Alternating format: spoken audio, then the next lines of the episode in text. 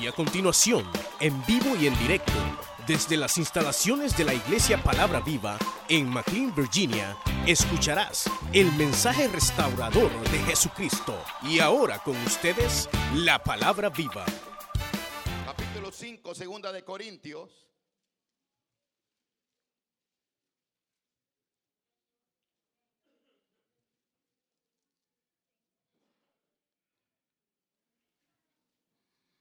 Verso 11.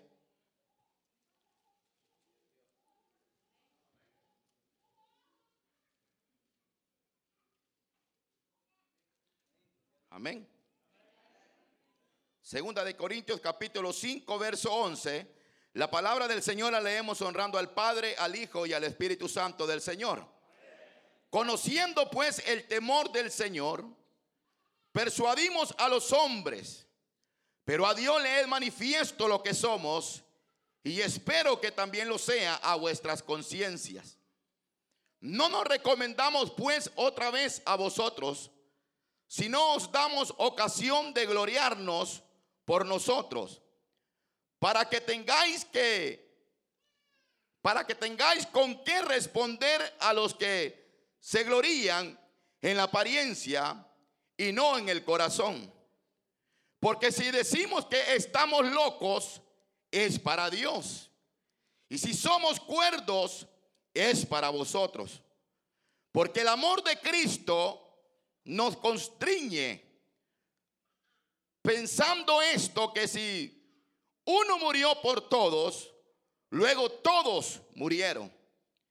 Y por todos murió para los que viven, ya no vivan para sí, sino para aquel que murió y resucitó por ellos. De manera que nosotros, de aquí adelante, a nadie conocemos según la carne. Y aun si a Cristo conocimos según la carne, ya no lo conocemos así. De manera que si alguno está en Cristo, nueva criatura es. Las cosas viejas pasaron y aquí todas son hechas nuevas. Buen Dios y Padre nuestro que estás en los cielos, te damos gracias, Señor, en esta hermosa noche. Porque nos permite, Señor, el poder meditar en tu palabra, Señor. Reconocemos, Señor, que tu palabra es la que alimenta nuestra alma, nuestro espíritu, Señor. Reconocemos, Señor, que la fuerza viene de ti, oh Dios. Padre, tu palabra es poder y es potencia. Tu palabra es la que cambia, la que transforma la vida del ser humano, Señor. Tu palabra es la que trae sanidad. Tu palabra es la que trae liberación, oh Dios. Tu palabra es la que salva, la que renueva, la que levanta al caído, Señor. Tu palabra, Dios mío, es la que, la que cambia el corazón del hombre, Señor. Padre, porque tu palabra es poder y es potencia, Señor. Pedimos, Señor, que nos hables a través de tu palabra, Señor, en esta noche. En el nombre poderoso de Cristo, te lo pedimos, Señor. Bendice nuestras vidas, Señor. En el nombre de Jesús. Si hubiera alguien atribulado, Dios mío, consuélalo. Si hay alguien enfermo, sánalo, Señor. Porque tú eres el médico por excelencia. Amén, Señor. Y amén.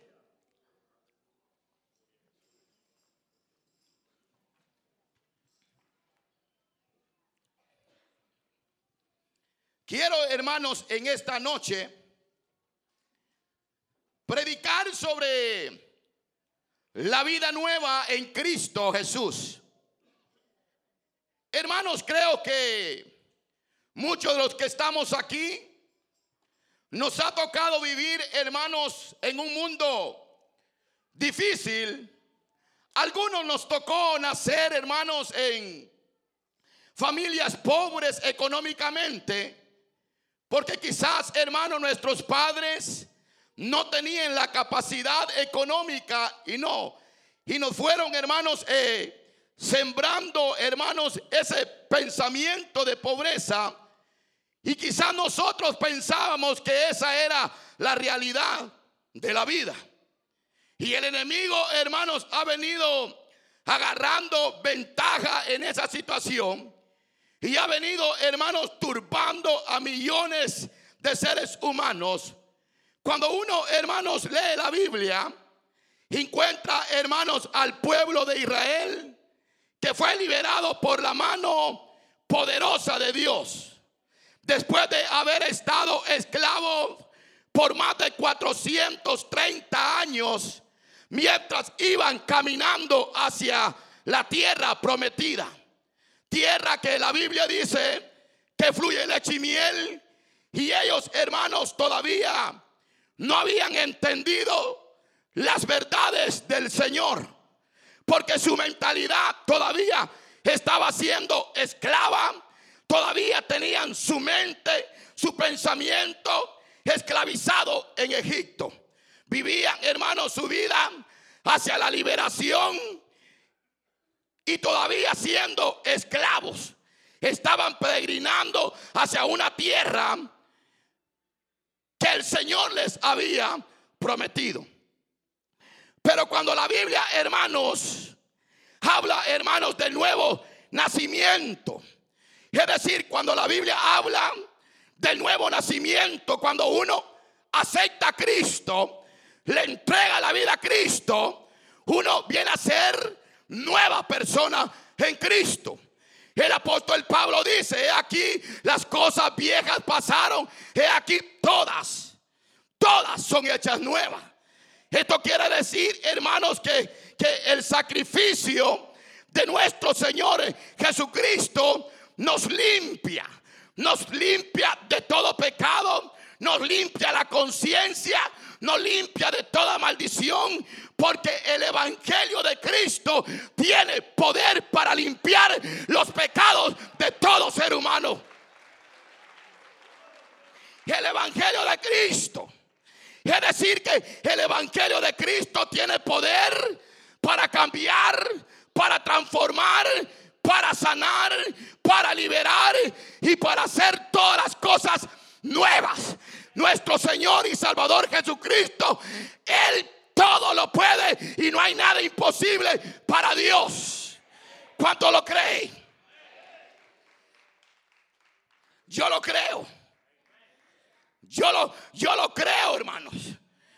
Porque, hermanos, si cuando uno viene al Señor, comienza a disfrutar, comienza a vivir la vida nueva en Cristo. Pero mire, yo pensaba, hermanos, que el mundo nos tenía atrapados nosotros. El mundo, hermanos, la verdad es que la realidad es que del mundo no aprendimos nada bueno. ¿A qué nos enseña el mundo?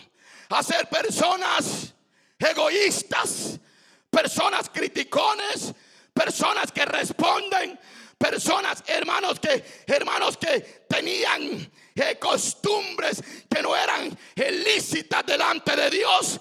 El mundo nada nos pudo haber ofrecido a nosotros. Pero hermanos, pero cuando nosotros venimos a Cristo Jesús de Nazaret, Dejamos las cosas viejas atrás y ahora seguimos las cosas nuevas en Cristo Jesús de Nazaret. Es decir, que el mundo no nos daba gozo, el mundo no nos daba paz, el mundo no nos daba amor, pero ahora tenemos paz, tenemos gozo con Cristo y con Cristo sí lo tenemos de verdad.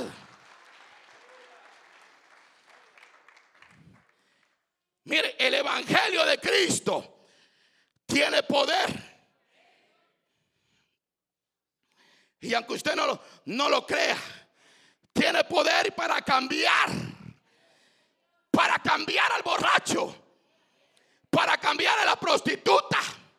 Para cambiar al mentiroso cambiar a todo aquel que hace lo malo. El poder del Evangelio tiene poder para cambiar y transformar porque nuestro Dios está sentado a la diestra del Padre y la palabra del Señor tiene poder para cambiar la vida del ser humano.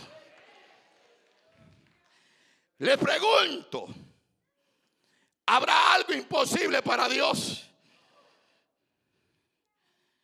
¿Habrá algo imposible para Dios, hermanos? No. No. Por eso, por eso que el apóstol Pablo dice, todas las cosas viejas pasaron. Es decir, que el Señor cambia la tristeza en alegría. no sé si me están entendiendo. La tristeza en alegría.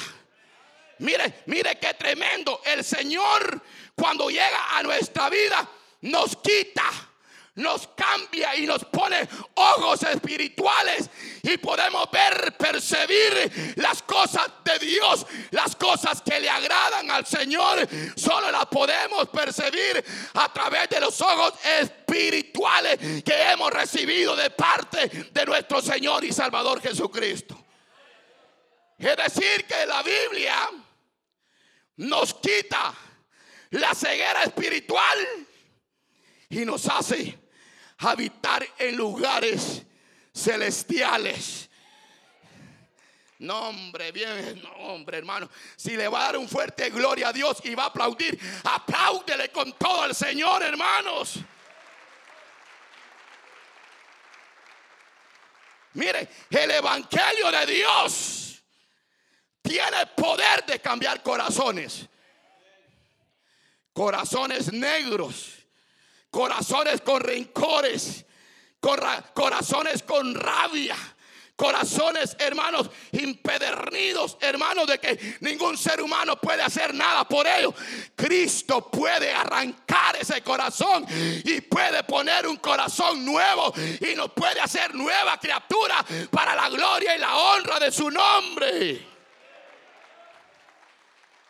Es decir, que el Evangelio puede llegar, óigame,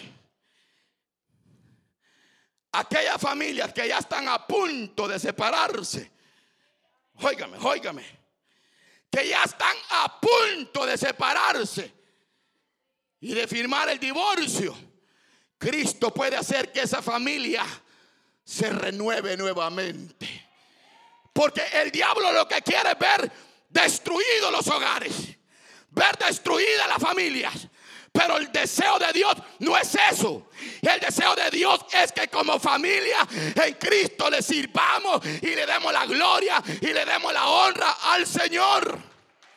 Es decir, que Cristo puede restaurar la familia, puede cambiar el corazón de aquel hijo rebelde que se ha ido de la casa, puede cambiar al borracho, puede cambiar a la prostituta, puede cambiarnos porque el Evangelio es poder y potencia de lo alto del Dios que hizo los cielos y la tierra.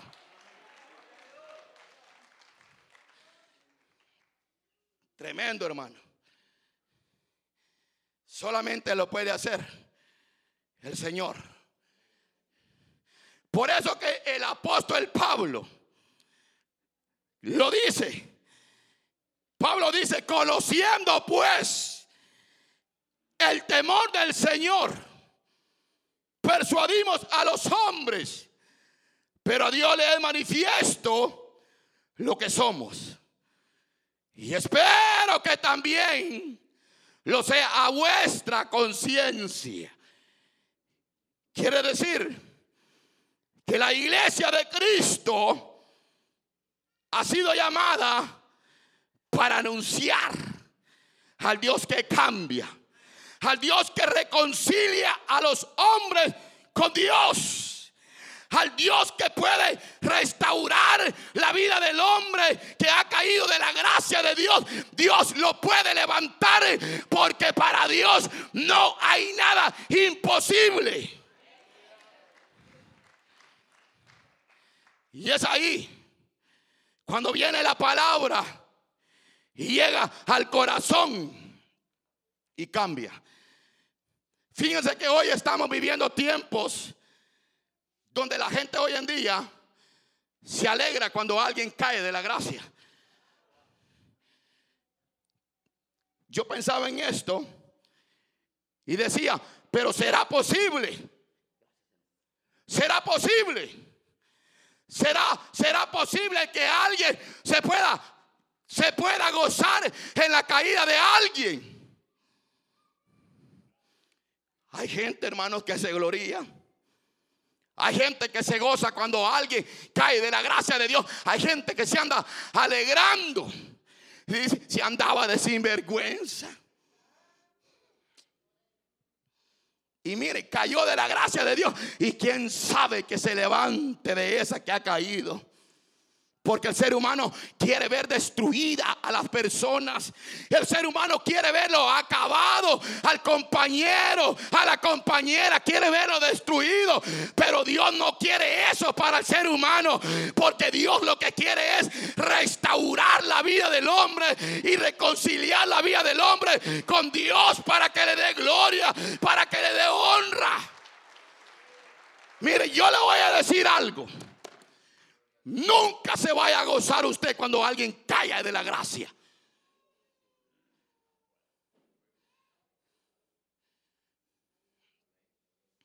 Porque hay gente que cuando alguien cae de la gracia lo que hace es darle la patadita para que se vaya más rápido para el mundial. Eso no han conocido a Dios.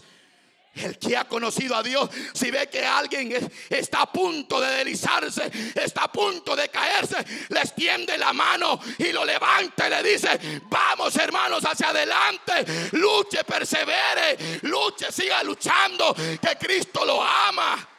Pero no, pero no, hoy no es así.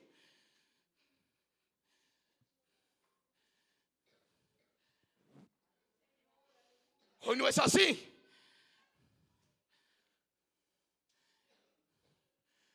Se ha perdido. Hoy no es así. Si hoy en día ya no ve a alguien, ah, se fue, déjalo que se vaya. Ya no lo ve.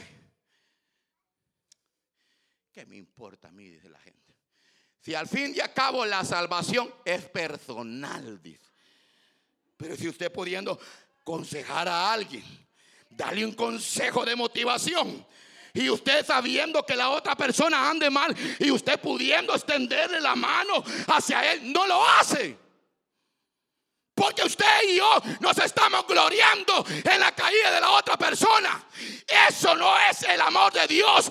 El amor de Dios es que si te ve caído, Él te restaura y te levanta y te pone en lugares celestiales. Bendito sea el nombre de Dios para siempre. Ese Dios. Ese es el Señor de la Biblia.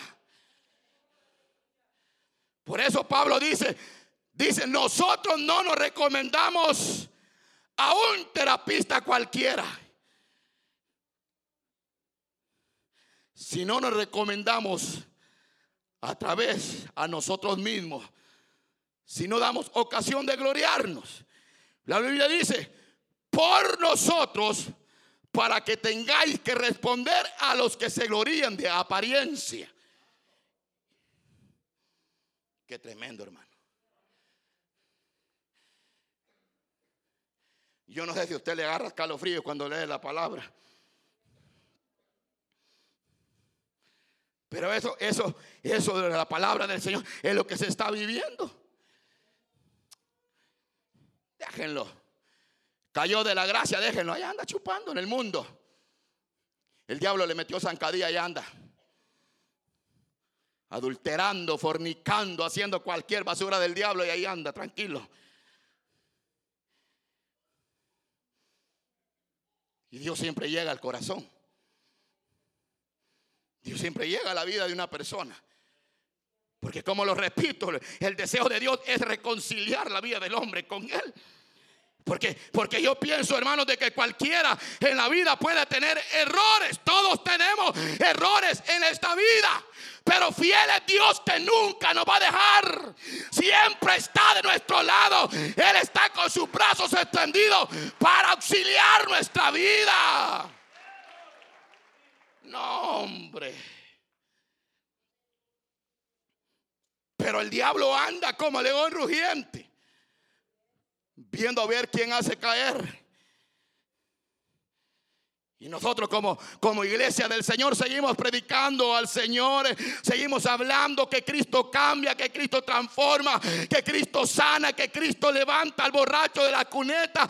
Lo seguimos predicando y no nos cansaremos de predicar porque la palabra que nosotros predicamos no es de hombre. La palabra que nosotros predicamos es del Dios que hizo los cielos y la tierra y que tiene poder para hacer la obra en la vida del hombre. Pero van a llegar momentos de prueba. Momentos en que se va el gozo. Momentos donde no hay fuerza para seguir adelante. Llegan momentos donde no queremos saber nada de Cristo. ¿Y quién no va a atravesar momentos difíciles? Yo le voy a decir algo. Nosotros llevamos la sangre de Cristo metido en nuestras venas. Y aunque usted no lo crea, llevamos la sangre de Cristo adentro de nuestro corazón que palpita la sangre de Cristo. ¿Saben por qué? Porque somos hijos del Rey de Reyes y Señor de Señores. Qué lindo es, hermanos.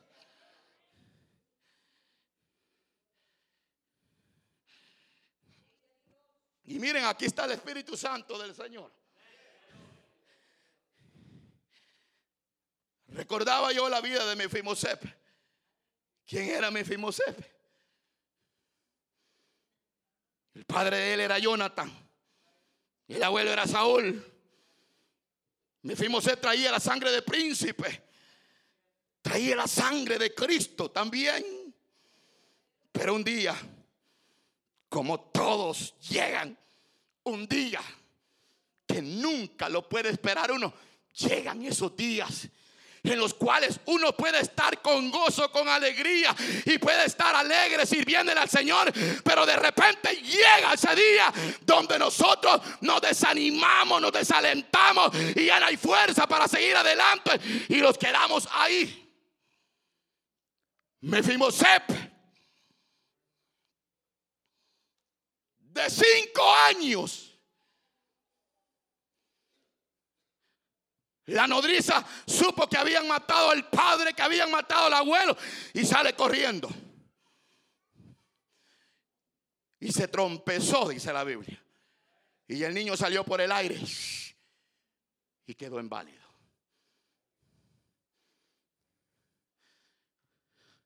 Quiere decir que usted y yo podemos estar bien ahorita. Pero la vida puede cambiar. Y el verdadero creyente se identifica cuando está en la prueba. Porque tener las bendiciones de Dios, ver la gloria de Dios, estar sano, estar con trabajo, tener una familia buena, todo eso, uno dice, gloria a Dios, gloria a Dios. Pero qué gloria a Dios cuando estás pasando por el horno de fuego. ¿Qué decir gloria a Dios cuando estás pasando por el horno de fuego? Es ahí donde nos identificamos si en verdad hemos nacido de nuevo. Seguiremos confiando en la mano poderosa de Dios. Quedó lisiado, quedó inválido. El Lodebar fue parar, lugar de olvido, de abandono, de desgracia, de desesperación, donde ya no hay esperanza donde ya uno dice, mejor Jehová, quítame la vida como lo dijo Elías. ¿Para qué seguir viviendo Dios? Si ya no aguanto más con esta carga. Porque hay vidas que usted las puede ver que ahí las ve usted que sonríen. Ay, la ve usted que aparentemente se gozan, pero dentro del corazón cargan todavía raíces, cargan dolores, cargan tristezas todavía. Pero bienvenidos hoy, porque Cristo puede arrancar toda raíz de amargura. Cristo puede cambiar, Cristo puede transformar. Bendito sea el nombre de Dios. Pero mire, estaba en el lugar de abandono. Abandonado. No tenía padre, no tenía abuelo. Estaba solo.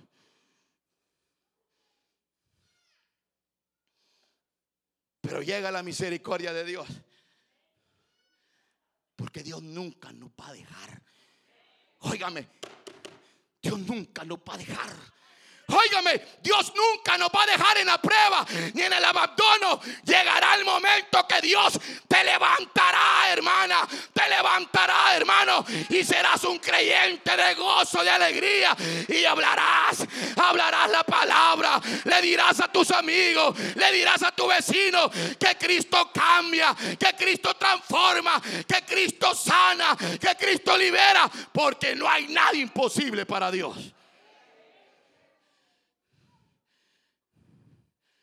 Pero llega. Si no pensemos en la samaritana. Cinco maridos tenía. No hallaba nada de alegría. La samaritana dijo, probó con uno, le falló. Probó con el segundo, le falló. Tercero, falló. Cuarto, falló. Quinto, falló. Y llevaba el sexto. Y todavía no encontraba lo que ella quería. Porque lo que el ser humano anda buscando en el hombre, en otro ser humano, no lo va a encontrar.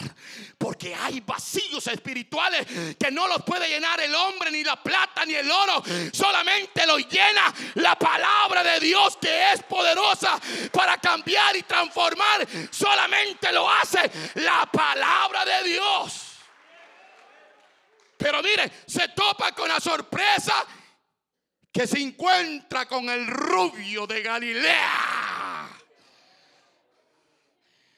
Con el dador de la vida.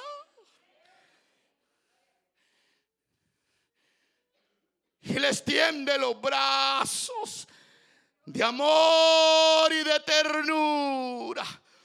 Porque Cristo está con los brazos abiertos. Cuando el ser humano te rechace, piensa que están los brazos de Cristo extendidos. Cuando el ser humano te desprecie, Cristo no te desprecia jamás.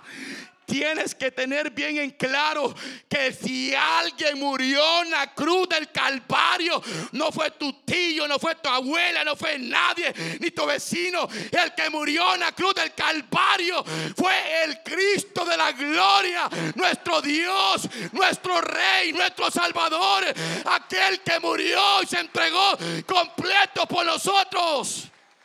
Nadie era capaz de dar nada por nosotros. Pero Él sí dio la vida. Y mire, ahora estamos reunidos en este lugar.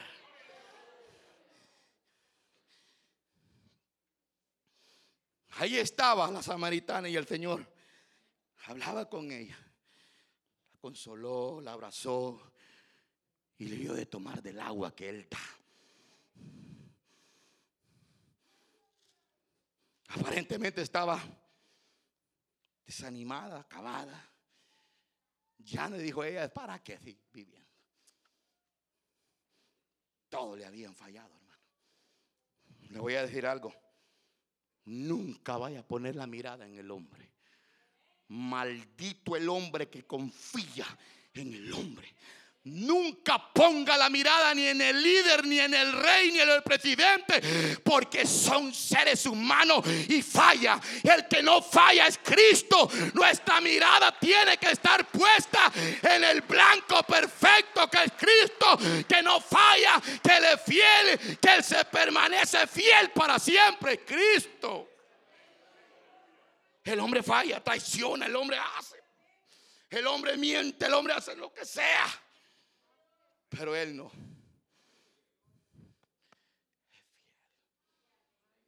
por amor se entregó en la cruz del Calvario. Por amor a usted y por amor a mí. Vino a buscar y a salvar lo que se había perdido. A lo perdido vino Él. Vino a los injustos. Vino por los pecadores. No vino por los santos. Vino por los pecadores. Vino por usted. Por usted y por mí. Bendito sea la misericordia de Dios para siempre. Santo. Pero llegan momentos, llegan momentos en la vida difíciles. Que uno se pone a llorar, hermanos. Uno se encierra en su cuarto y dice, ¿por qué a mí? ¿Por qué a mí? ¿Por qué, Señor, me trata de esta forma? ¿Por qué, Señor? No reniegue con Dios. Puede ser que Dios esté tratando con usted y conmigo. Porque Dios trata con el ser humano.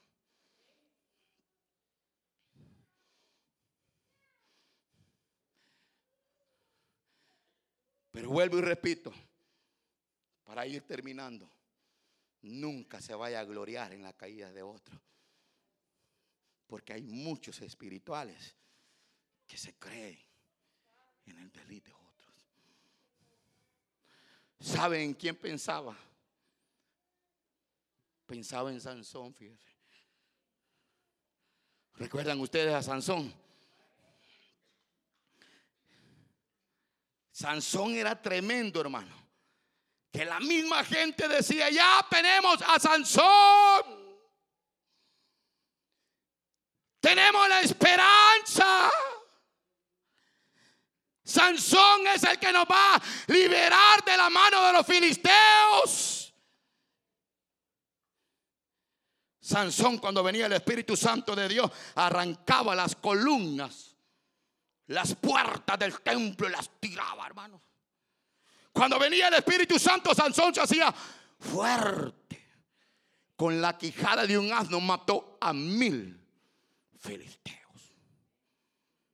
Hombre fuerte, hombre que dependía de Dios, hombre que tenía el respaldo de Dios.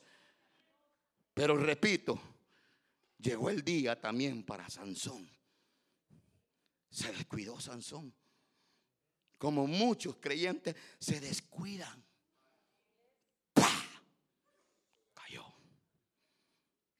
Se descuidó Sansón. Porque Sansón en vez de ir a buscar a, las mujeres israelitas, iba a buscar a las filisteas. Al fin que dice la Biblia que se llegó a buscar a una mujer que se llamaba Dalila.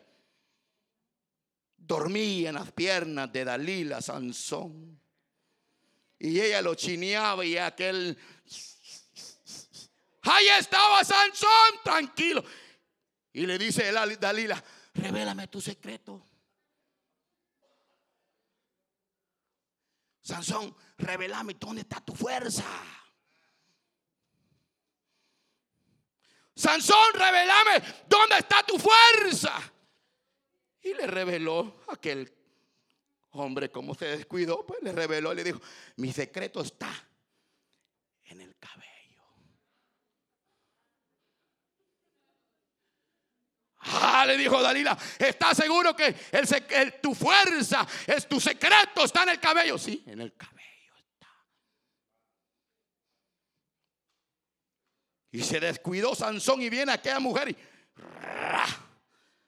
le cortó el pelo a Sansón y lo dejó pelón como su servidor.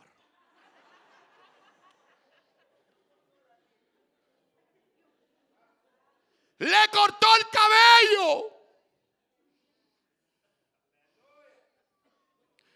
Y Sansón cuando despierta al día siguiente, le dicen, Sansón, los filisteos, Sansón. Y Sansón pensó salir como las otras veces, aquel hombre fuerte, pero ya no había nada de fuerzas en Sansón. Hay muchos que ya se les terminaron las fuerzas. ya no tienen fuerzas. Les pesa caminar. Vamos a la iglesia, no, ¿para qué voy a ir a la iglesia yo? Vamos al trabajo, vamos pues. Pero para venir a la iglesia les pesa, ya no hay fuerzas. Y si viene a la fuera, viene aquí a la, iglesia Sansón, viene, viene Sansón y el predicador predicando y él.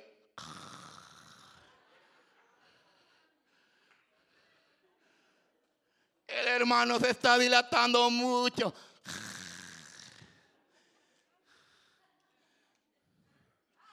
Se le habían terminado las fuerzas. Y Sansón dijo, otra vez voy a salir victorioso como las otras veces. No, ya no estaba con él. El Espíritu Santo de Dios había salido de Sansón. Ahora Sansón ya no era el que era antes.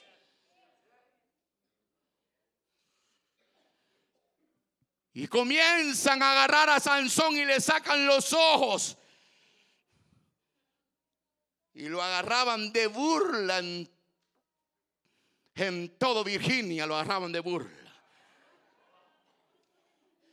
Y por Maryland y por Washington, sin ojos estaba Sansón y sin pelo. Y la gente se burlaban de él. Miren aquel que tenía fuerza de ahora, miren.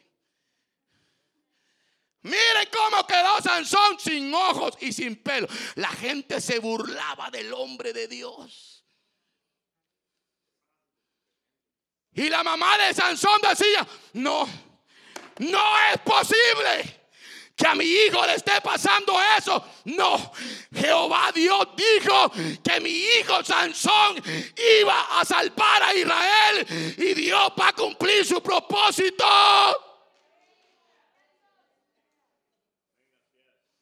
Y aunque, ahorita Sansón no tenga ojos y no tenga pelos.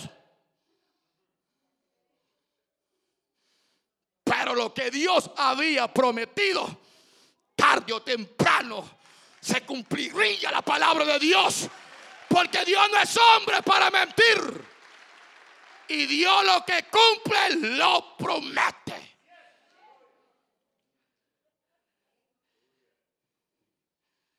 Y allá estaba Sansón. Se ríen las hermanas, gloria a Dios. Los varones están serios.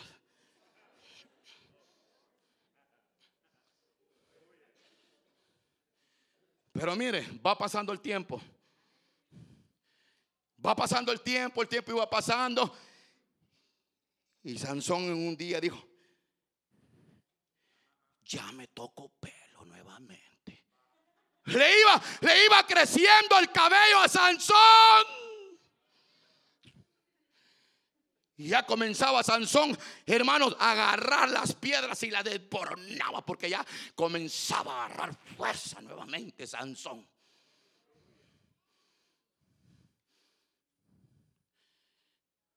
Y le creció el cabello a Sansón, pero los ojos ya no le salieron. Ahora Sansón se había humillado delante de Dios y le digo, Jehová, acuérdate de mí.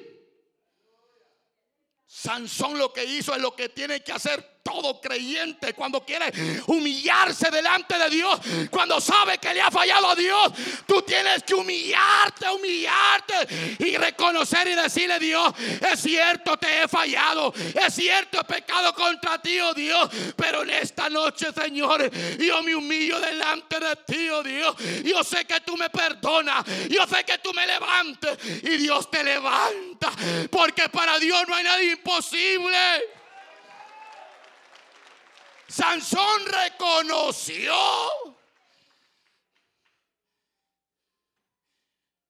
Le creció el cabello a Sansón. Aunque no miraba a Sansón, Pero fíjese que Dios siempre usa a los hipotes. Bienaventurados los hipotes. Estaba sin ojos Sansón. Ya tenía fuerzas. El pelito le había crecido. No, a mí no me creció ya. Pero ya le había crecido. Sansón ya tenía fuerza, Sansón era diferente ahora. Y se acercó a un cipote y le dije, hey cipote, vení. Acércame a tocar las columnas del templo.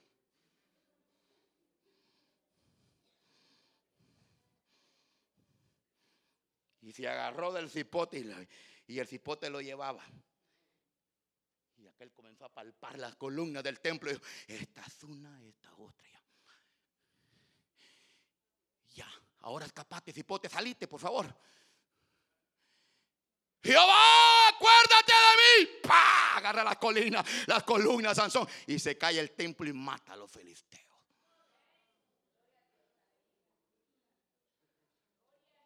No, hombre, yo creí que ustedes iban a gozar.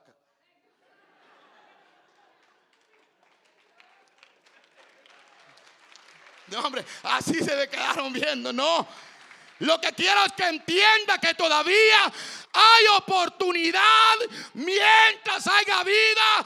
Hay oportunidad de parte de Dios. Que aunque no tenga ojos, que aunque no tenga pelos, todavía hay oportunidad de parte de Dios.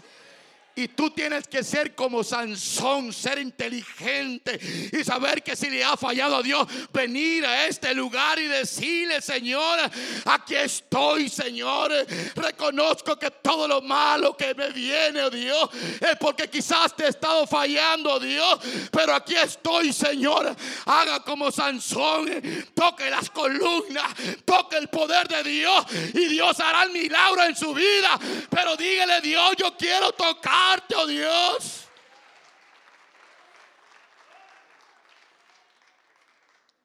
Un toque de Dios cambia tu tristeza en alegría. Un toque de Dios se va la enfermedad de tu cuerpo y eres sano para la gloria de Dios. ¿Dónde están los Sansones y las Sansonas el día de hoy? Si usted quiere tocar a Dios, venga aquí. Pongámoslo de pie. Yo terminé ya. Usted escuchó el mensaje restaurador de Jesucristo desde las instalaciones de la iglesia Palabra Viva en McLean, Virginia. Si este mensaje ha sido de bendición para su vida y necesita oración, contáctenos al teléfono 571-633-0469. 571-633-0469. Que Dios le bendiga.